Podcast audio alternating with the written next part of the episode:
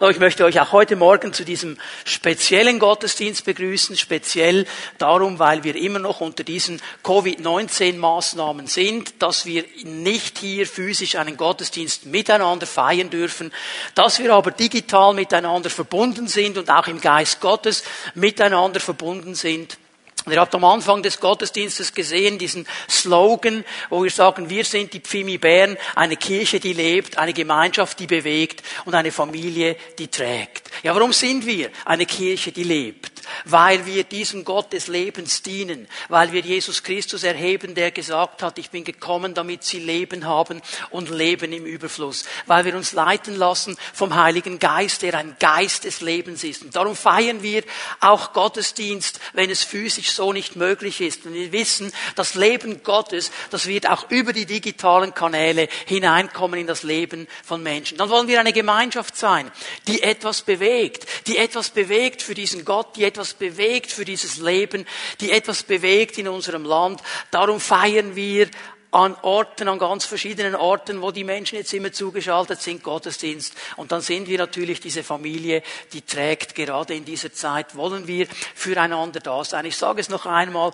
es ist ein Vorrecht, dass ihr uns einladet in eure Wohnungen, dass wir miteinander Gottesdienst feiern dürfen, dass wir in eure Familien hineinkommen dürfen und ein Teil sein dürfen dieser Familie die trägt. Ich glaube, gerade in dieser Zeit, in der wir uns befinden, ist es ganz wichtig, dass wir eine Gemeinschaft sind, die eben etwas bewegt, auch in unserer Nation, da wo wir Kontakt haben mit Menschen, dass wir sie hinweisen auf dieses Leben, dass wir sie hinweisen auf die Hoffnung, die in Jesus Christus ist, dass es mehr gibt als nur das, was im Moment um uns herum läuft, dass es einen Gott gibt, einen Herrn gibt, der auch diese Dinge im Griff hat. Lass uns so in diesem Sinne eine Gemeinschaft sein, die sich bewegt, bewegt in unserer Nation und Hoffnung gibt. Und ich möchte dich auch noch einmal einladen, mit uns zusammen etwas zu bewegen, auch im Gebet, dass wir einstehen für unsere Nation, dass wir einstehen für unsere geistliche Familie, für die Pfimi-Band, dass wir einstehen für unsere Freunde, unsere Verwandten und beten, dass der Herr seine Gnade schenkt. Das ist so wichtig, dass wir das nie vergessen. Das ist der Fokus, der uns immer wieder bewegen muss. Und heute möchte ich Fortsetzung machen in unserer Predigtserie zwölf Dinge, die dein Kind lernen sollte, bevor es dein Haus verlässt. Sehr spannendes Thema, sehr herausforderndes Thema. Und ich habe es immer wieder gesagt in diesen Predigten, jeder Mensch braucht Erziehung. Hier ist Gottes Wort ganz klar. Ich lese euch zwei wichtige Bibelstellen gleich zu Beginn noch einmal vor. Wir werden diese Bibelstellen immer wieder hören in diesen Predigten drin.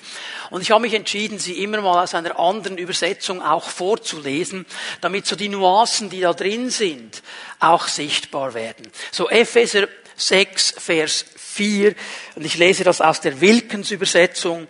Ihr Väter, reizt eure Kinder nicht, sondern zieht sie auf in Zucht und Ermahnung des Herrn. Das ist mal eine einte Ebene, eine bekannte Ebene, wo der Mensch Erziehung braucht. Paulus spricht hinein in eine natürliche Familie. Er gibt den Vätern äh, einen Auftrag dafür zu sorgen, dass die natürlichen Kinder erzogen werden. Sie sollen erzogen werden in der Zucht und Ermahnung des Herrn. Also hier ähm, in diese Richtung, die der Herr auch möchte. Das ist ein Auftrag, der hineingeht in eine natürliche Familie. Und jetzt sagst du vielleicht, wenn du mir hier zuhörst, ja okay, ich bin noch nicht verheiratet oder meine Kinder, die sind schon lange ausgezogen. Geht mich das Thema überhaupt etwas an? Ja, es geht dich etwas an, weil es gibt eben eine zweite Ebene, da wo wir einen geistlichen Auftrag haben an unseren geistlichen Kindern. Das Neue Testament braucht ja immer wieder dieses Bild von der Gemeinde auch als einer geistlichen Familie. Es braucht dieses Bild auch, wenn es davon spricht, dass in der Gemeinde verschiedene Altersstufen da sind, nicht nur im natürlichen, sondern eben auch in ihrer geistlichen Entwicklung.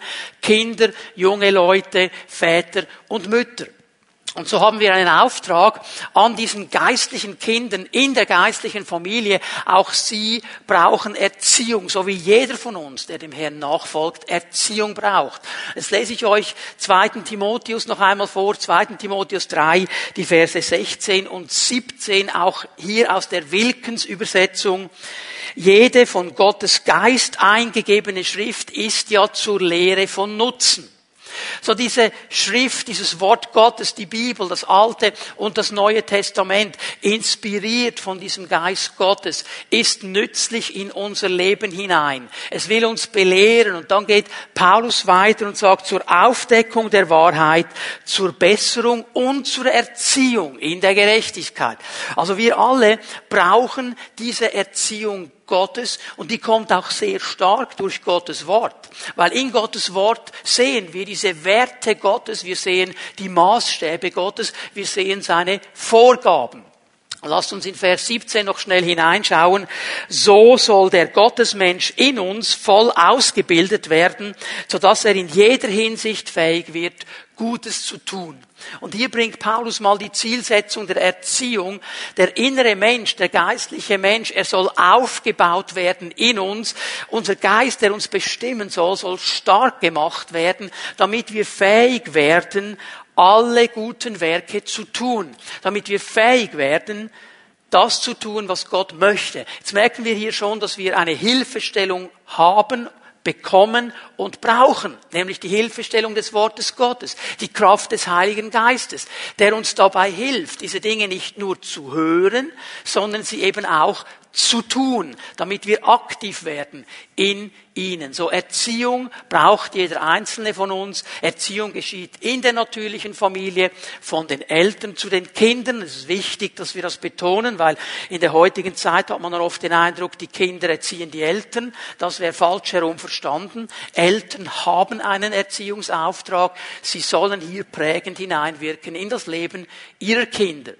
Erziehung geschieht aber auch in der geistlichen Familie, in der Gemeinde, wo wir als geistliche Väter und Mütter uns investieren in geistliche Kinder und ihnen helfen, sie prägen und mit ihnen vorwärts gehen. Und dann möchte ich eine dritte Ebene noch einmal kurz betonen. Jeder von uns hat in seinem Leben Erziehung genossen oder eben nicht genossen. Das ist dann immer ein bisschen verschieden. Aber das, was du erlebt hast als Erziehung, das hat dich geprägt. Und vielleicht wirst du merken im Laufe dieser Predigten, dass einige dieser Prägungen, die du in deiner Erziehung bekommen hast, gar nicht kompatibel sind mit dem Wort Gottes. Dann haben wir alle jetzt die Chance, auch heute noch zu lernen, von diesen zwölf Dingen uns herausfordern zu lassen und anzupassen, was in unserem Leben noch nicht stimmt, weil wir alle Erziehung brauchen. So, Teil unseres geistlichen Lebens, unserer Nachfolge. Und als Gemeinde möchten wir ja auf allen Ebenen versuchen, Menschen zu helfen, in dieser Erziehung zu wachsen. Darum sprechen wir mal über diese zwölf wichtigen Dinge, diese Wahrheiten und diese Lektionen, die Kinder lernen sollten, bevor sie das Elternhaus verlassen. Nun haben wir in den ersten vier Lektionen, in den ersten vier Wahrheiten sehr stark über Beziehungen gesprochen. Das ist wie ein Fundament. Wir haben über die Beziehung zu Gott gesprochen. Wir haben die, über die Beziehung zu Autoritäten und dem Staat gesprochen. Wir haben darüber gesprochen, dass es einen Feind gibt. Das ist eine Beziehung, die wir nicht möchten, die aber einfach auf uns zukommt, weil der Feind uns angreifen wird. Und dann haben wir ganz generell über Beziehungen gesprochen, wie wichtig sie sind und dass ich darauf achte, dass es gute Beziehungen sind. Und heute möchte ich mal ein bisschen in eine andere Ebene hineingehen, weg von dem Bereich der Beziehungen, der ja in aller Regel mit Entscheidungen zu tun hat. Ich entscheide mich für Beziehungen. Ich werde sehr selten einfach in eine Beziehung hineingedrückt. Äh, und auch da muss ich mich dann entscheiden, wenn das so ist, dass ich nach den biblischen Maßstäben und Normen vorwärts gehe in dieser Beziehung drin.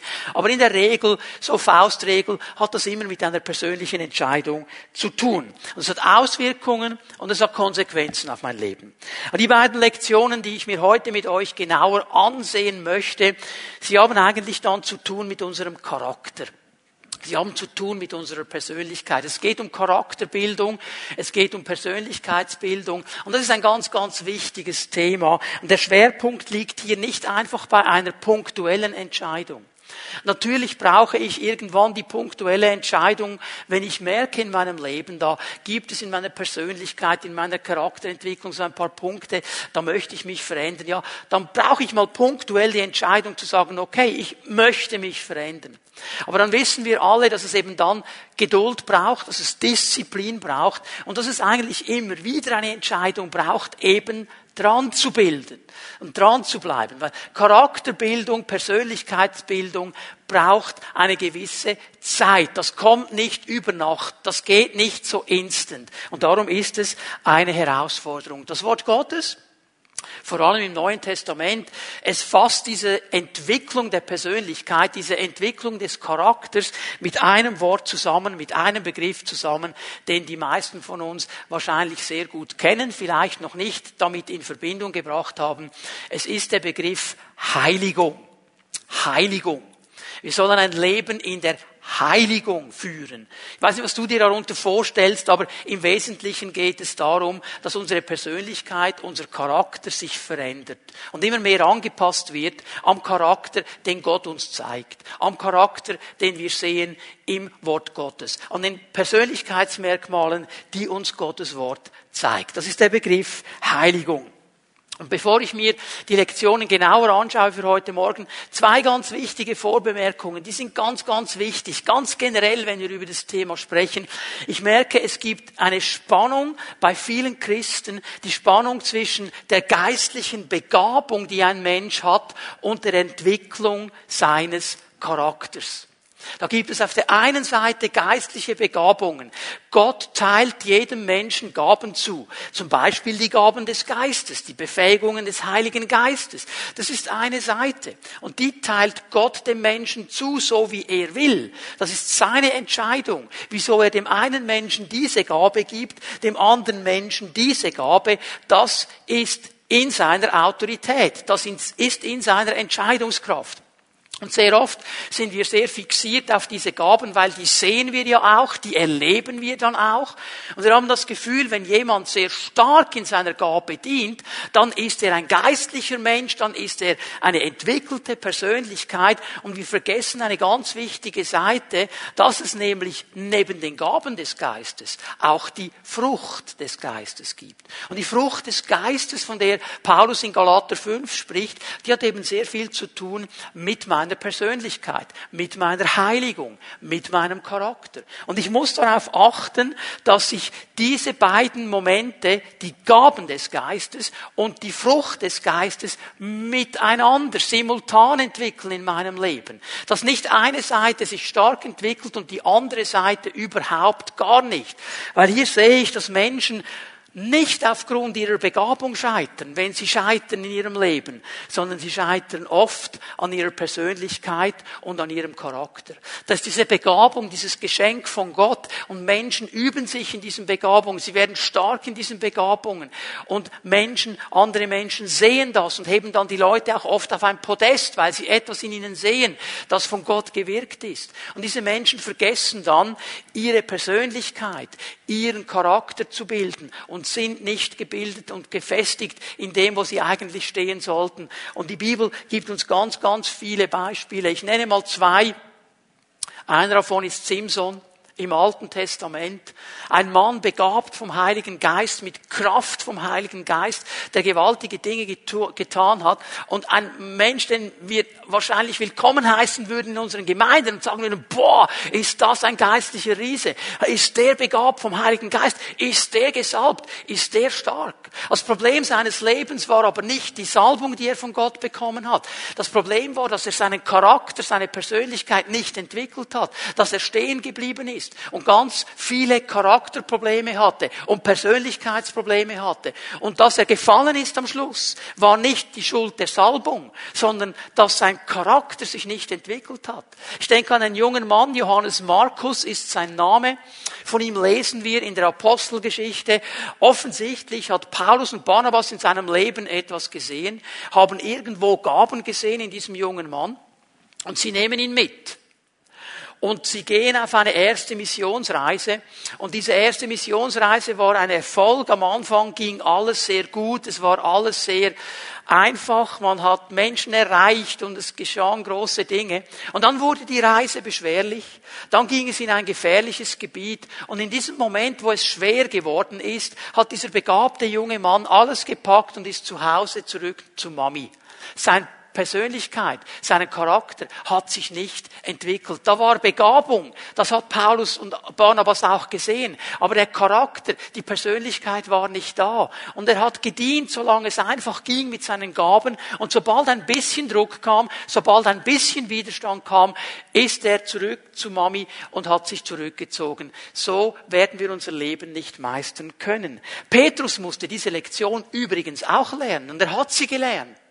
Er war auch so ein Mann, der sehr stark auf die Salbung gebaut hat, sehr stark auf seine Begabungen, sehr stark auf das, was er von Gott gehört hat. Und er musste durch eine ganz schmerzhafte Lektion gehen, nämlich wirklich tief geschüttelt zu werden. Jesus kommt einmal auf ihm zu und sagt, Petrus, Satan will dich, er will dich schütteln, er will dich rütteln und ich habe ihm das zugestanden, der darf das. Und wenn du dich dann bekehrt hast, wenn du dann wieder umdrehst, dann wirst du deine Brüder stärken. Und er musste erschüttert werden und merken, es kann nicht die Salbung alleine sein. Ich muss auch meinen Charakter und meine Persönlichkeit entwickeln. Auch Paulus musste das lernen.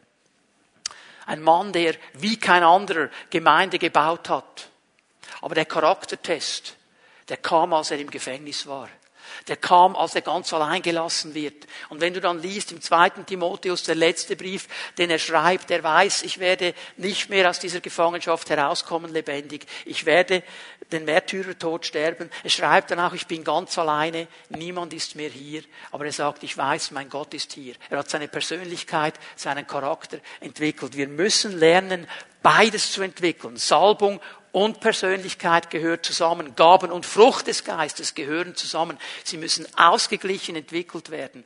Wir dürfen unsere Kinder, seien es die natürlichen und, und die geistlichen, nicht nur in ihren Begabungen entwickeln, sondern auch in ihrer Persönlichkeit, auch in ihrem Charakter. Denn das Prinzip, das Jesus uns gibt in, in Matthäus 25, ist auch in diesem Bereich ganz klar. Wenn jemand treu ist mit dem, was ihm übergeben ist, mit den Gaben, dann wird er auch über mehr gesetzt. Und wie sieht man, dass jemand treu ist?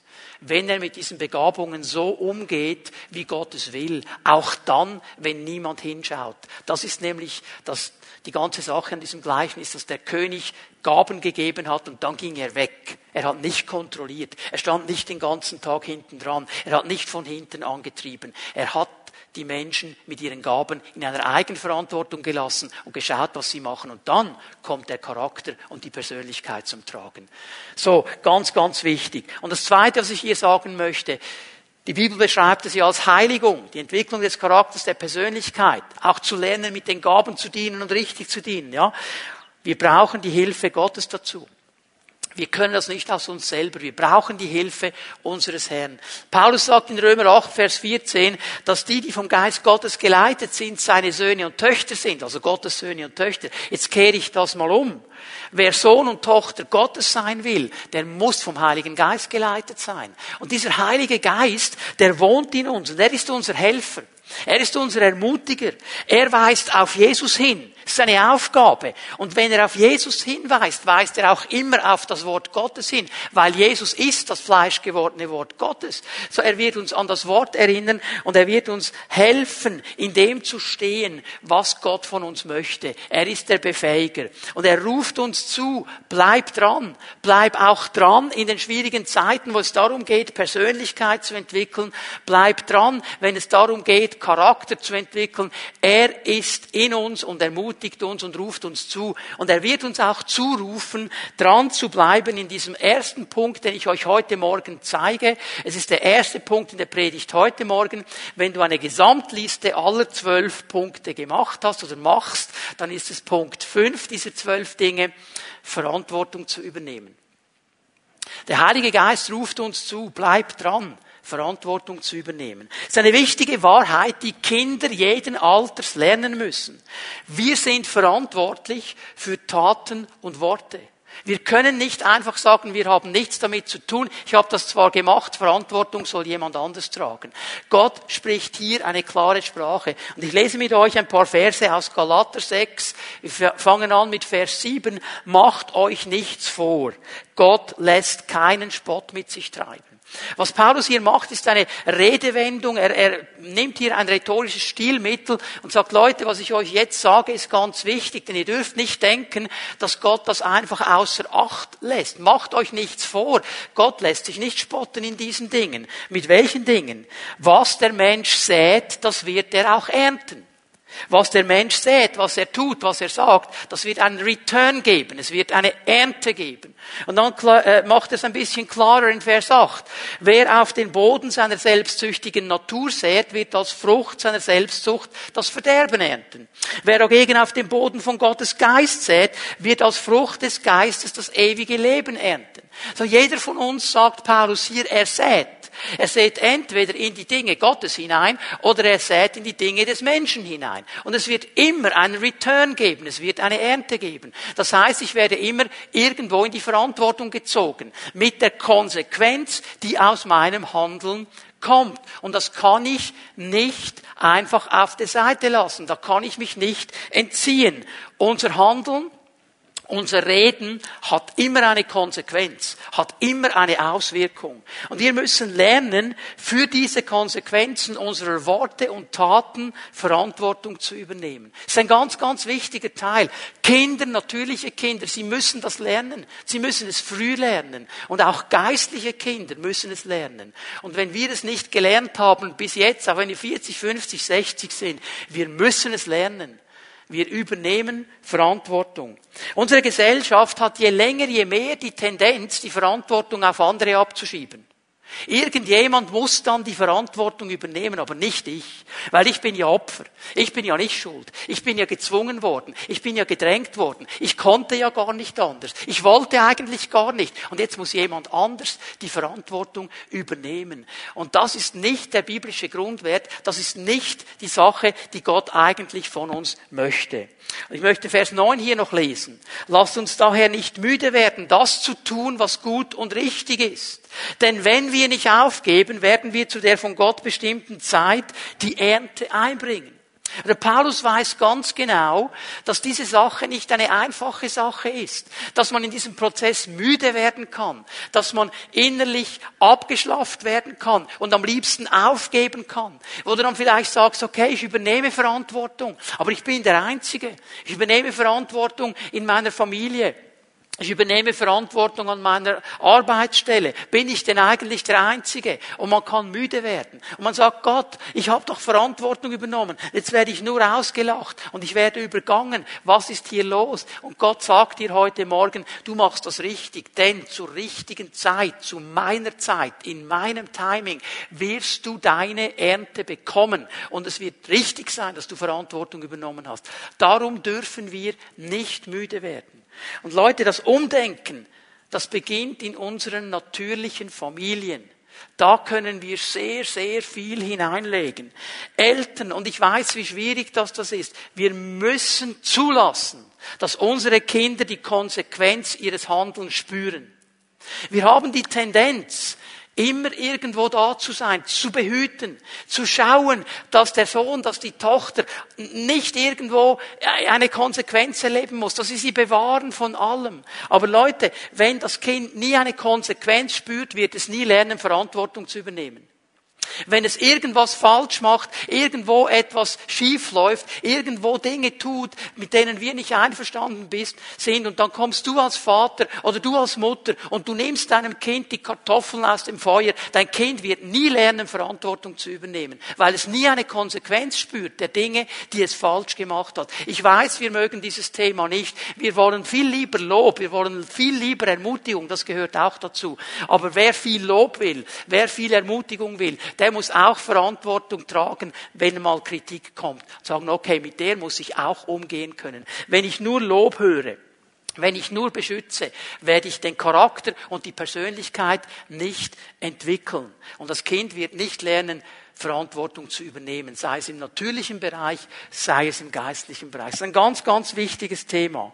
Schau mal, weder deine Eltern noch der Staat noch die Gemeinde, noch Gott sind dazu da, um für dich das zu tun, was du tun solltest. Um für dich Verantwortung zu übernehmen, die du tragen solltest. Und wir können uns ein ganzes Leben lang dahinter verbergen. indem wir die Verantwortung abschieben. Oh, wenn du nur meine Jugend gehabt hättest, wenn du solche Eltern gehabt hättest wie ich, wenn du so eine schlimme Kindheit gehabt hättest, da würdest du verstehen, dass ich jetzt irgendwo nicht belastungsfähig bin, dass ich irgendwo in mir diese bitteren Wurzeln habe. Ich kann ja nichts dafür. Ich war ja Kind, die haben das einfach auf mich gelegt, aber du hast eine Verantwortung. Die Verantwortung zu vergeben, die Verantwortung, die bittere Wurzel loszulassen, die Verantwortung, vorwärts zu gehen in der Kraft des Heiligen Geistes, die liegt bei dir. Und so oft entschuldigen wir uns mit unserer Geschichte, mit unseren Prägungen, mit den Dingen, die wir erlebt haben, und wir schieben die Verantwortung auf andere. Ich kann ja nichts dafür.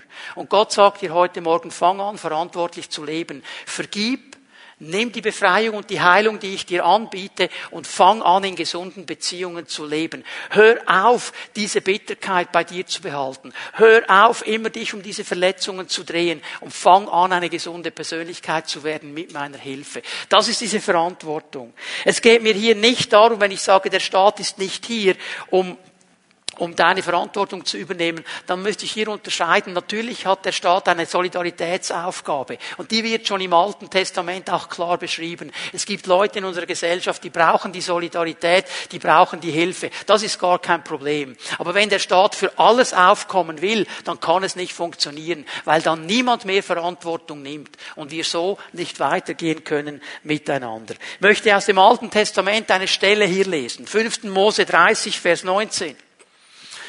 Mose nimmt das Volk Israel noch einmal in die Verantwortung. Er will genau dieses Thema mit ihnen ansprechen. Er hat ihnen in den Kapiteln 1 bis 30 eigentlich darüber gesprochen, wie sie ihr Leben jetzt führen sollen, wenn sie in dieses verheißene Land hineinkommen. Und jetzt schließt er es folgendermaßen ab. Ich rufe heute den Himmel und die Erde an als Zeugen gegen euch. Das Leben und den Tod habe ich euch vorgelegt. Den Segen und den Fluch. Was Paulus gesagt hat im Galaterbrief. Säst du auf das Leben, auf den Geist oder säst du auf das Menschliche, auf den Tod? Auf was säst du? Wie entscheidest du dich? Ich habe euch das vorgelegt. Erwähle nun das Leben. Erwähle das Geistliche. Erwähle die Prinzipien Gottes, damit du lebst Du und deine Nachkommen. Das ist die Entscheidung. Wir haben ja eine Verantwortung an uns, diese Entscheidung zu treffen. Das ist eine Entscheidung für Gott, für die göttlichen Werte. Und Vers 20 macht es noch klarer. Liebe den Herrn, deinen Gott. Höre auf seine Stimme. Halte dich an ihn. Das ist dein Leben und dein hohes Alter, damit du in dem Lande wohnen bleibst, das der Herr deine Vorfahren Abraham, Isaac und Jakob zu geben geschworen hat. Triff eine Entscheidung und dann geh in Verantwortung vorwärts. Gott hält sich in seiner Beziehung an uns an diese Wahrheit. Er hält sich daran. Er macht das auch so. Und wir sehen das im Leben vieler großer Männer und Frauen. Wir sehen es im Positiven und im Negativen. Er nimmt diesen Menschen, setzt ihn in diesen Garten hinein und sagt, ich gebe dir eine Entscheidung. Die Entscheidung, mit mir zu bleiben und diesen Baum, diesen einen Baum nicht anzufassen und nicht davon zu nehmen oder es eben zu tun. Die Konsequenz dieser Entscheidung hat Gott dann nicht getragen, sondern Adam musste sie tragen. Er wurde verbannt aus diesem Garten. Saul, ein anderes Beispiel, der erste König Israels, hat viel Salbung bekommen. Die Bibel sagt, der Geist Gottes kam auf ihn, er wurde ein neuer Mensch, er hat Autorität bekommen, eine Stellung bekommen von Gott, aber er hat nie seine Persönlichkeit entwickelt. Und das hat dazu geführt, dass der erste König Israels eigentlich äh, gefallen ist in seinem Dienst und nicht weitergehen konnte, weil er hier diesen Bereich nicht abgedeckt hat, weil er keine Verantwortung genommen hat die Konsequenzen nicht getragen hat. Wir haben eine Maria, Lukas 1, die Mutter Jesu. Sie hat Verantwortung übernommen. Sie hat gesagt, ich weiß nicht, Herr, wie das gehen soll. Gabriel, du sagst mir jetzt, ich werde schwanger, obwohl ich noch nie mit einem Mann war. Der Heilige Geist soll auf mich kommen. Ich weiß nicht, wie das geht, aber ich vertraue deinem Wort. Mir geschehe nach deinem Wort. Sie übernimmt Verantwortung und sie trägt Verantwortung und sie wird der Kanal, auf dem Jesus Christus auf diese Erde kommt. auch Paulus, er hat diese Verantwortung übernommen. Und vergiss hier eines nicht. Der Heilige Geist ist unser Helfer, er ist unser Ermutiger, er weist uns auf Jesus hin, er ist unser Befähiger. Und ich möchte dich ermutigen, wenn du Kinder bei dir zu Hause hast, lern sie Verantwortung zu übernehmen. Lass es nicht zu, dass sie einfach vor jeder Konsequenz beschützt werden und nie lernen, Verantwortung zu übernehmen. Wenn du geistliche Kinder betreust, mach ihnen klar, dass es Verantwortung zu übernehmen gilt und auch für dein Leben ganz persönlich. Lass uns immer wieder auf den Heiligen Geist hören, der uns sagt, übernimm Verantwortung. Gib nicht immer anderen die Schuld. Gib nicht den Umständen die Schuld. Gib nicht immer deiner Vergangenheit die Schuld, sondern lerne vorwärts zu gehen und Verantwortung zu nehmen für dein neues Leben, das Jesus dir geschenkt hat und in der Kraft des Heiligen Geistes diese Dinge auch zu überwinden. So der Heilige Geist, er ruft in uns, übernimmt Verantwortung, aber er ermutigt uns noch zu etwas Zweitem. Das Zweite, was ich mir mit euch anschauen möchte, ist eigentlich sehr eng verbunden mit Verantwortung übernehmen. Das wäre dann Punkt 6 auf unserer Liste der zwölf nämlich Selbstkontrolle, Disziplin. Der Heilige Geist in uns, er ruft nicht nur, nimm Verantwortung, er sagt auch, hey, lerne dich selber zu kontrollieren, lerne diszipliniert zu sein. Ich gebe euch hier eine Aussage von Paulus, 1. Korinther 9, Vers 25. Jeder, sagt Paulus, der an einem Wettkampf teilnimmt, will, teilnehmen will, der unterwirft sich einer strengen Disziplin. Die Athleten tun es für einen Siegeskranz, der bald wieder verwelkt. Unser Siegeskranz hingegen ist unvergänglich. Das ist ein interessantes Bild, das Paulus hier vor unseren Augen porträtiert. Er nimmt das Bild eines Athleten. Und in Korinth gab es ja alle drei Jahre diese korinthischen Wettkämpfe, so eine kleine Olympiade. So die Korinther, die wussten ganz genau, von was er hier spricht. Er wusste, oder sie wussten, dass diese Athleten kamen und diese Athleten auf ganz, ganz viel verzichtet haben. Die haben verzichtet, alles zu essen. Die haben verzichtet auf viele Dinge, weil sie trainiert haben, weil sie sich ausgerichtet haben, weil sie bei diesen korinthischen Spielen einen Kranz gewinnen wollten weil sie Sieger sein wollten. Und sie haben sehr viele Opfer gebracht, um das zu erreichen. Und das Bild, das Paulus uns zeigt, ist, hey, wir sind auch unterwegs in einem Lauf, nicht in einem olympischen Rennen, nicht in einem menschlichen Wettkampf. Wir sind unterwegs mit dem Herrn in einem geistlichen Wettkampf. Und am Ende unseres Laufes wartet nicht ein natürlicher, ein temporärer, ein verwelkender Kranz auf uns, sondern ein ewiger Siegeskranz. Und das Bild ist folgendes. Wie sollten wir nicht willig sein, diszipliniert auf Dinge zu verzichten, die uns abhalten wollen von diesem geistlichen Vorwärtskommen? Wie sollten wir nicht eine Selbstkontrolle nehmen, sagen, wir wollen uns kontrollieren, nicht einfach die Disziplin fahren zu lassen, weil wir dranbleiben wollen an diesem Lauf, den wir haben in Jesus Christus. Und das ist für uns, die wir hier heute 2020 in Europa leben, keine einfache Aufgabe. Denn wir sind uns gewohnt, in einer Gesellschaft zu sein, wo alles hier und jetzt und sofort funktioniert. Was ich will, das geschieht hier und es geschieht jetzt und es geschieht sofort. Ich muss nicht mehr warten. Ich kann alles sofort bekommen. Ich kann mein Buch sofort runterladen, auch mitten in der Nacht. Und innerhalb von ein paar Minuten habe ich es auf meinem Kindle Reader oder auf, meiner, auf meinem Computer und kann es lesen. Ich muss nicht mehr warten. Wenn ich etwas bestelle, dann wird mir schon klar gemacht bei der Bestellung online, wenn du das jetzt noch bestellst, ist es morgen schon da. Ich muss nicht mehr warten. Ich kann mich erinnern, als ich ein Kind war, 45 äh, Jahre, ein bisschen mehr her, ähm, da gab es diesen dicken Jelmoli-Katalog. Vielleicht können sich noch einige daran erinnern. Der kam einmal im Jahr, ein riesiges, dickes Teil. Das war das Internet von damals. Und da konntest du Dinge bestellen. Hast du die Fotos gesehen? Da musstest du eine Bestellkarte ausfüllen, musstest zur Post gehen. Dann wurde die Bestellkarte irgendwann dann abgeschickt und kam dann an und wurde verarbeitet. Und irgendwann so ein, zwei, drei Wochen später kam dann mal ein Paket mit den Dingen, die du bestellt hast. So lange musste man warten. Das ist heute ganz anders. Wir sind alle trainiert auf das Hier und das Jetzt. Wir wollen nicht mehr warten.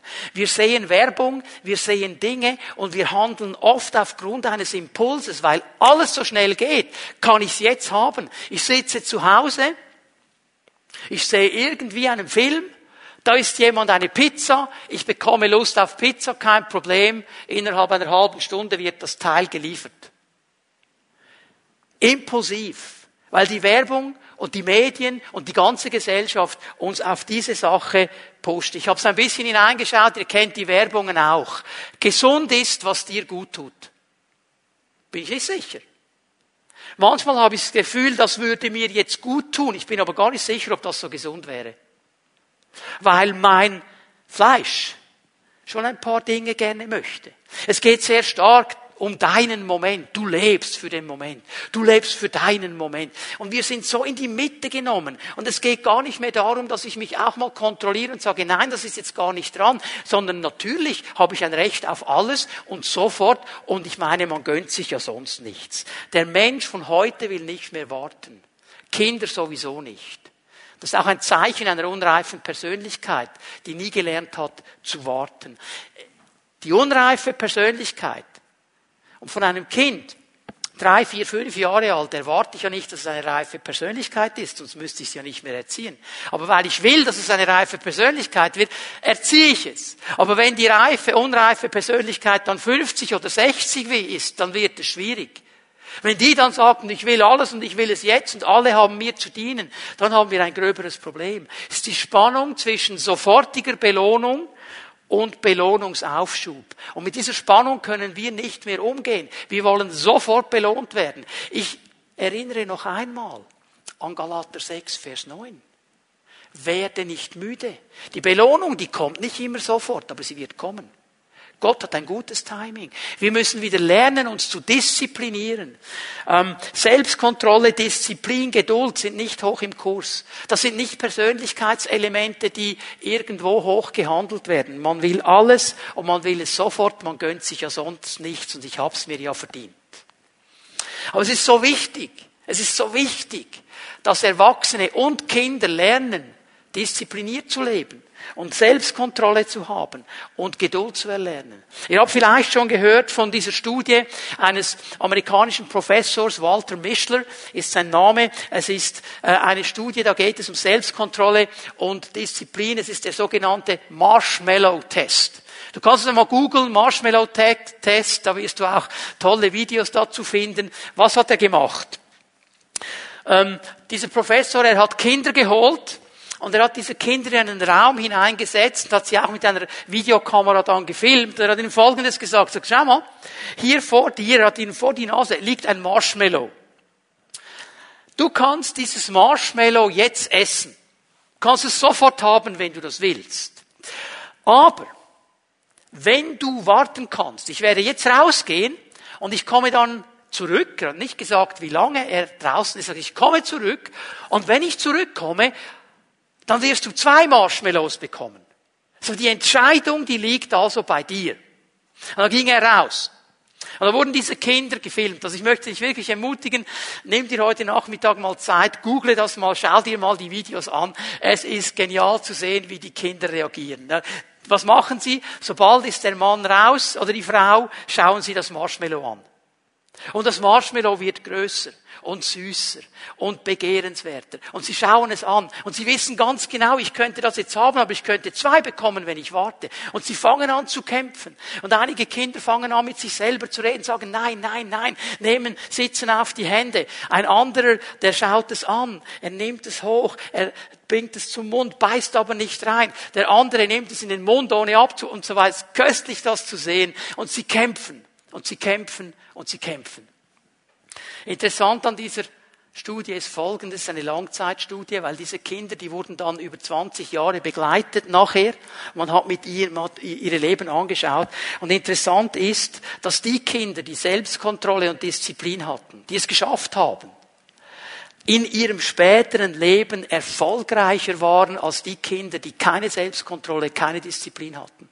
Das hat das Leben gezeigt, weil sie schon klein gelernt haben, sich zu kontrollieren, zu verstehen, ich kann nicht alles sofort haben, ich muss auf Dinge, Dinge warten, ich muss Geduld haben, ich muss Disziplin haben. Das hat sich als Benefit in ihrem späteren Leben ausgezeichnet.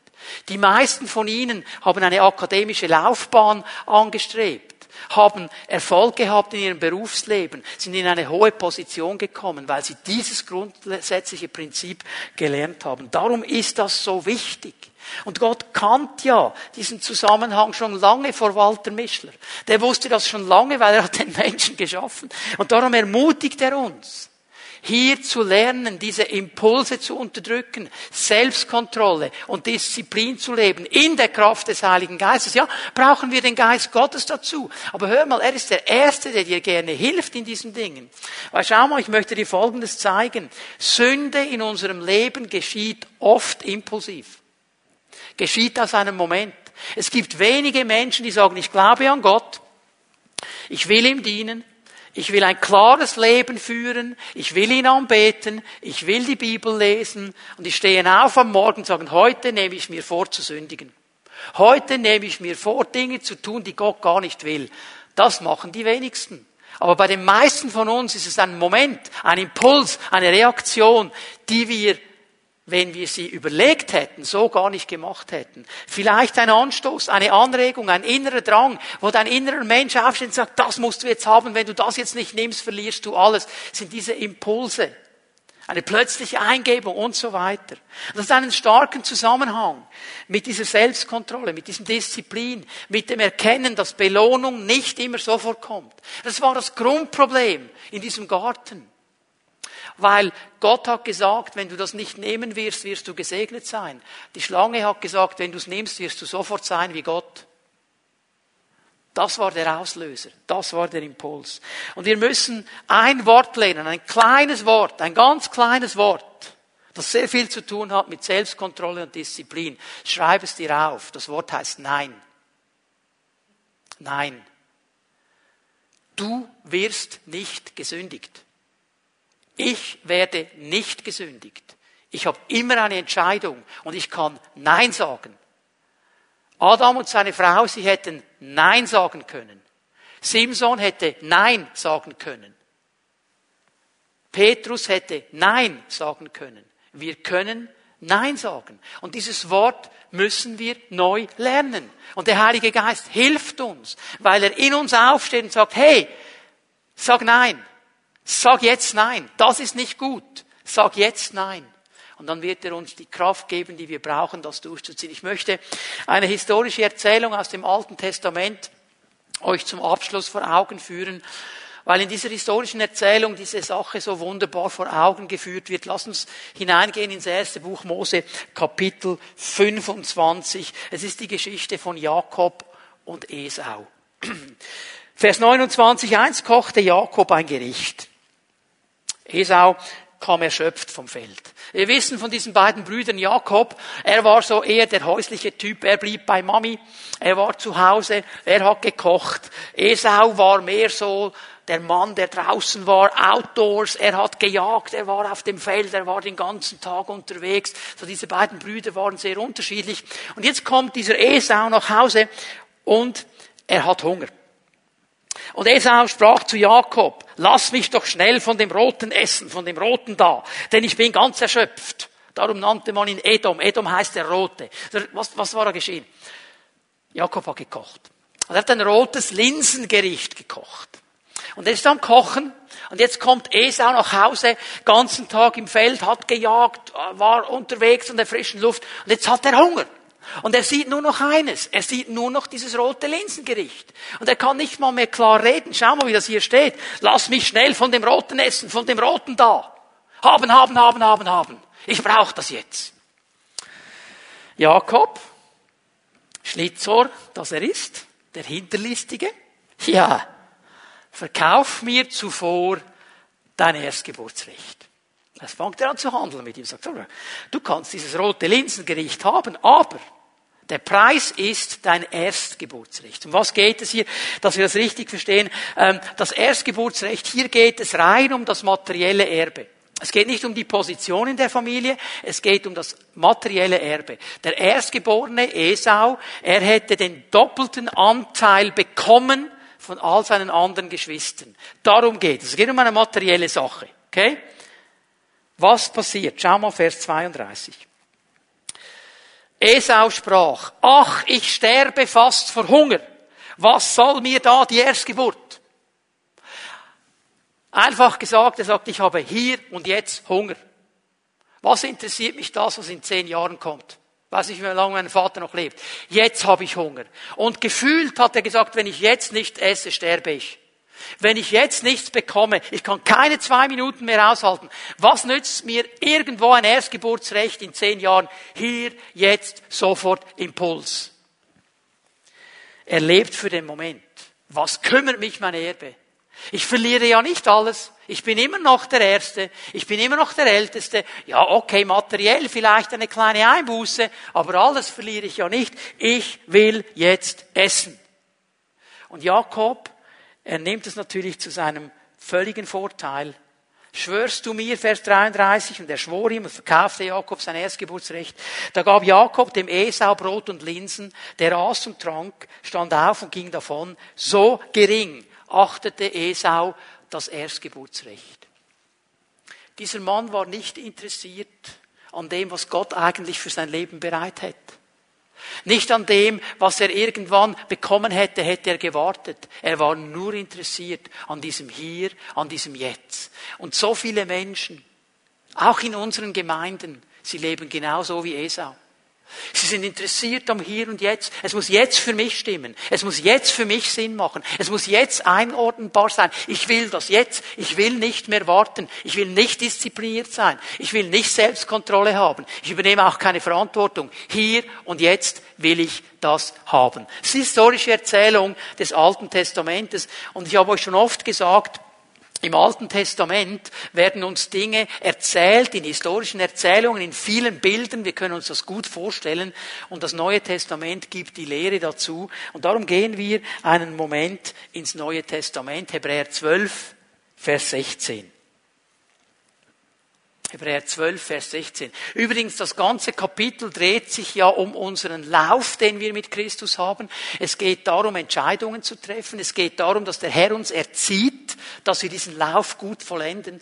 Und in diesem ganzen Kapitel drin sagt er, achtet darauf, dass niemand ein unmoralisches Leben führt oder mit heiligen Dingen so geringschätzig umgeht wie Esau, der sein Erstgeburtsrecht für eine einzige Mahlzeit verkauft. Weil er so geprägt war vom Hier und Jetzt. Von ich will jetzt haben. Das tut mir jetzt gut. Das ist jetzt mein Moment. Das ist jetzt die Chance. Und er sieht nicht mehr, was Gott für einen Plan hätte. Er sieht nicht mehr, was Gott für ihn bereithält. Er gibt dem Impuls nach und verliert, was an Segen Gottes da wäre. Vers 17. Ihr wisst, wie es ihm später erging. Als er den Segen bekommen wollte, der ihm als dem Erstgeborenen zustand, musste er erfahren, dass Gott ihn verworfen hatte. Er fand keine Möglichkeit mehr, das Geschehene rückgängig zu machen, so sehr er sich auch unter Tränen darum bemühte. Schau mal, dieser Mann, dieser Esau, es kam eine Stelle in seinem Leben, wo er gemerkt hat, wie daneben das seine Entscheidung war wo er sich alles gewünscht hätte, wenn es möglich gewesen wäre, zurückzugehen, mit Selbstkontrolle und Disziplin zu reagieren, Verantwortung zu übernehmen. Und was geschieht jetzt? Er kann nicht zurückgehen. Egal wie viel er weint, egal wie viel er flennt, egal wie viel er schreit, egal was geschieht, es gibt keine Möglichkeit mehr. Und jetzt muss er Verantwortung nehmen für die Konsequenz, für die er sich entschieden hat. Und darum, liebe Leute, ist es so wichtig, dass wir lernen, Verantwortung früh zu übernehmen, zu lernen, diszipliniert zu sein, Selbstkontrolle zu haben, zu lernen, dass es nicht immer sofort eine Instant-Belohnung gibt, sondern Belohnung manchmal auch aufgeschoben wird, dass ich Geduld haben muss und nicht alles sofort serviert bekommen kann. Lieber Vater, lieber Mutter, seist du geistlicher Vater, geistliche Mutter, seist du natürlicher Vater, natürliche Mutter, hör auf deinem Kind alles zu servieren. Hör auf, ihm alles abzunehmen. Lerne es, Verantwortung zu übernehmen. Lerne es, in Disziplin vorwärts zu gehen. Lerne es, Selbstkontrolle zu nehmen. Lerne es, Nein zu sagen. Mach es stark in diesen Bereichen. Damit es nicht wie ein Esau nur lernt, im Hier und Jetzt zu sein und Entscheidungen zu treffen, die nicht über den Bauchnabel hinausgehen. Einfach weil es sich gut anfühlt im Moment. Das ist so eine wichtige Sache in unserer heutigen Gesellschaft. Hier stehen wir eine Konsequenz. Und wir sehen eine Konsequenz. Gott legt eine Entscheidung vor, der Mensch trifft eine Wahl und er trägt dafür die Verantwortung.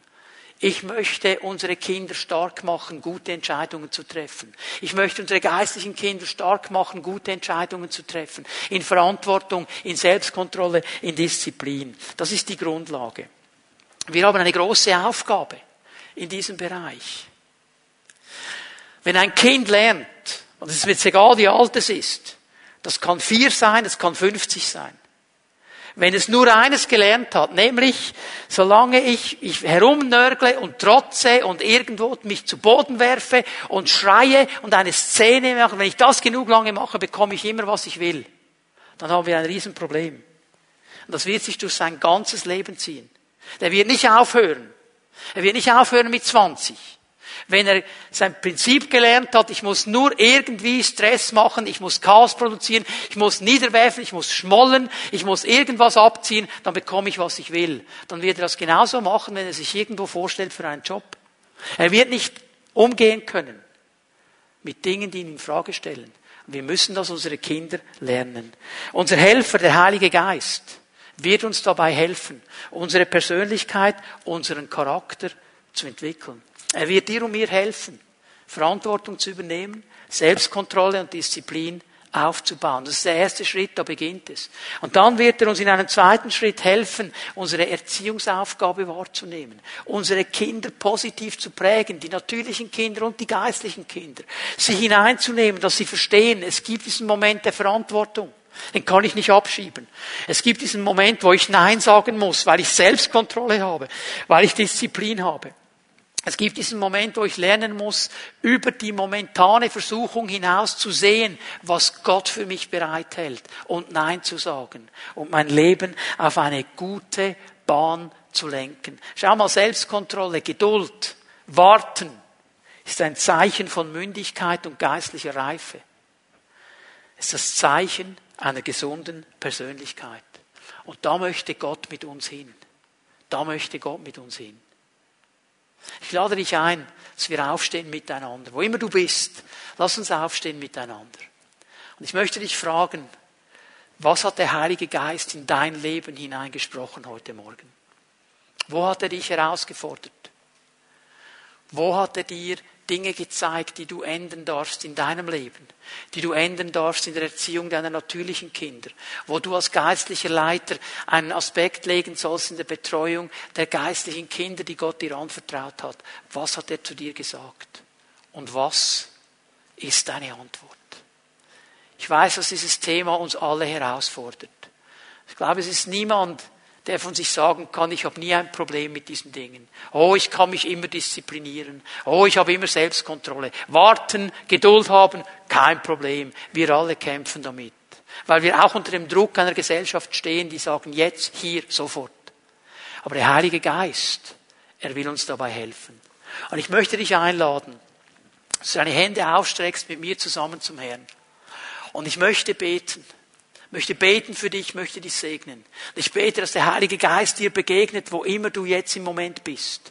Wo immer du diesen Livestream oder diese Predigt auf YouTube dir anschaust. Wo immer du bist, wann immer du das siehst und hörst, dass der Geist Gottes dir begegnet.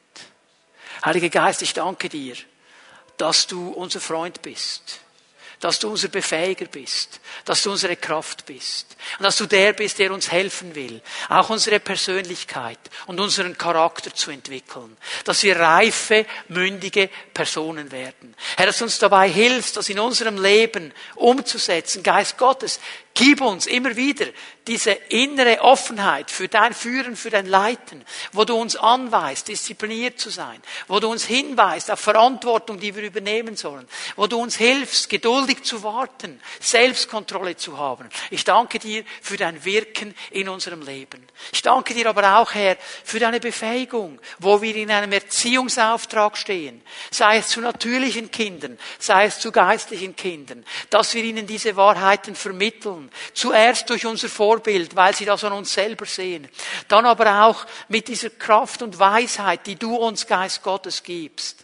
Dass wir unseren Kindern dabei helfen, gesunde, mündige, starke Persönlichkeiten zu, werden, zu bleiben, zu sein und zu werden. Und Herr Jesus, wenn wir etwas brauchen in unserer Gesellschaft, die so fokussiert ist auf den Moment, die so fokussiert ist auf das ist mein Recht und das habe ich zu gut, Herr, dann sind es diese gesunden Persönlichkeiten, die auch sagen können, ich kann warten und ich muss nicht alles sofort haben. Es wird einen gewaltigen Unterschied machen. Ich danke dir dafür, für dein Wirken jetzt in diesem Moment. In Jesu Namen. Amen. Jetzt lasst uns Jesus noch einmal anbeten miteinander.